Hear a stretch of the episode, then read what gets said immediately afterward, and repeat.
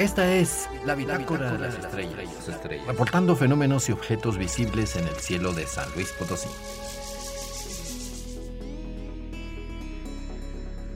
El viernes 25 sucederá un eclipse de estrella. La luna pasará frente a Antares, la estrella que representa el corazón del escorpión en la constelación del mismo nombre. El eclipse estelar se verá en Monterrey y de ahí hacia el norte. Desde San Luis Potosí veremos cómo la estrella rosa apenas la orilla del disco lunar mientras se desplaza en su órbita alrededor de nuestro planeta. Antares es una estrella gigante roja, mucho más grande que el Sol, y se encuentra a 550 años luz de nosotros. A esta enorme estrella lejana le queda poco tiempo de vida.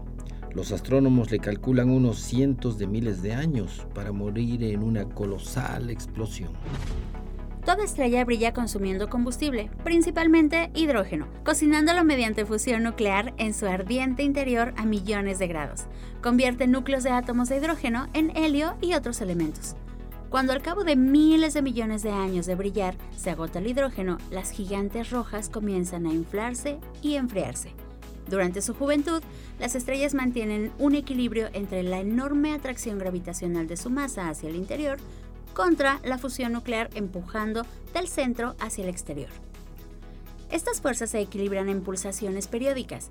En la fase terminal, estas pulsaciones ya no se realizan de forma eficiente y se les forman capas diferenciadas de material como en una cebolla. Estas capas hacen que la estrella comience a crecer de forma descomunal, su superficie se enfría y a falta de equilibrio las capas salen volando violentamente, produciendo un exceso de luz, radiación y calor que arrasa asteroides, planetas o incluso estrellas cercanas. Esta eyección de material da lugar a nebulosas planetarias, gigantes nubes de gases de todo tipo de elementos. Estos, con el tiempo, en un caso de reciclaje cósmico, dan lugar a otras estrellas y nuevos planetas. El núcleo también se recicla y su destino dependerá de la cantidad de masa que haya tenido la estrella en su juventud. Por ejemplo, de haber sido una estrella pequeña como el Sol, al término de su vida, el núcleo formará una enana blanca que seguirá brillando en una nueva etapa de vida estelar. En cambio, si el núcleo hubiera sido de unas 10 masas solares, la estrella moribunda explotaría en una supernova y su núcleo se convertiría en una densa estrella de neutrones. Si la masa de esta estrella hubiera sido de unas 20 masas solares o más, entonces el núcleo moribundo se compactará tanto por el efecto gravitacional hasta convertirse en un agujero negro. Otro eclipse, ahora sí de sol, ocurrirá el próximo 14 de octubre. Será visible en algunos estados de la Unión Americana como Nevada o Texas. Eh, la sombra cruzará por el Golfo de México y llegará hasta la península de Yucatán Colombia y hasta Brasil. En San Luis Potosí y el resto de México lo observaremos como un eclipse parcial, o sea que la luna no ocultará al sol totalmente, sino parcialmente, dejando un increíble aro luminoso alrededor de ella.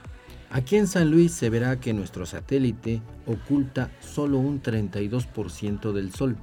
Algo es algo. Hay muchos fenómenos curiosos a observar durante un eclipse. La temperatura del ambiente baja un poco cuando sucede el máximo ocultamiento y el eclipse parcial mismo se verá reflejado en el suelo miles de veces entre los haces que pasan entre las hojas de los árboles. Existen muchos recursos fáciles y seguros para observarlo, no te lo puedes perder.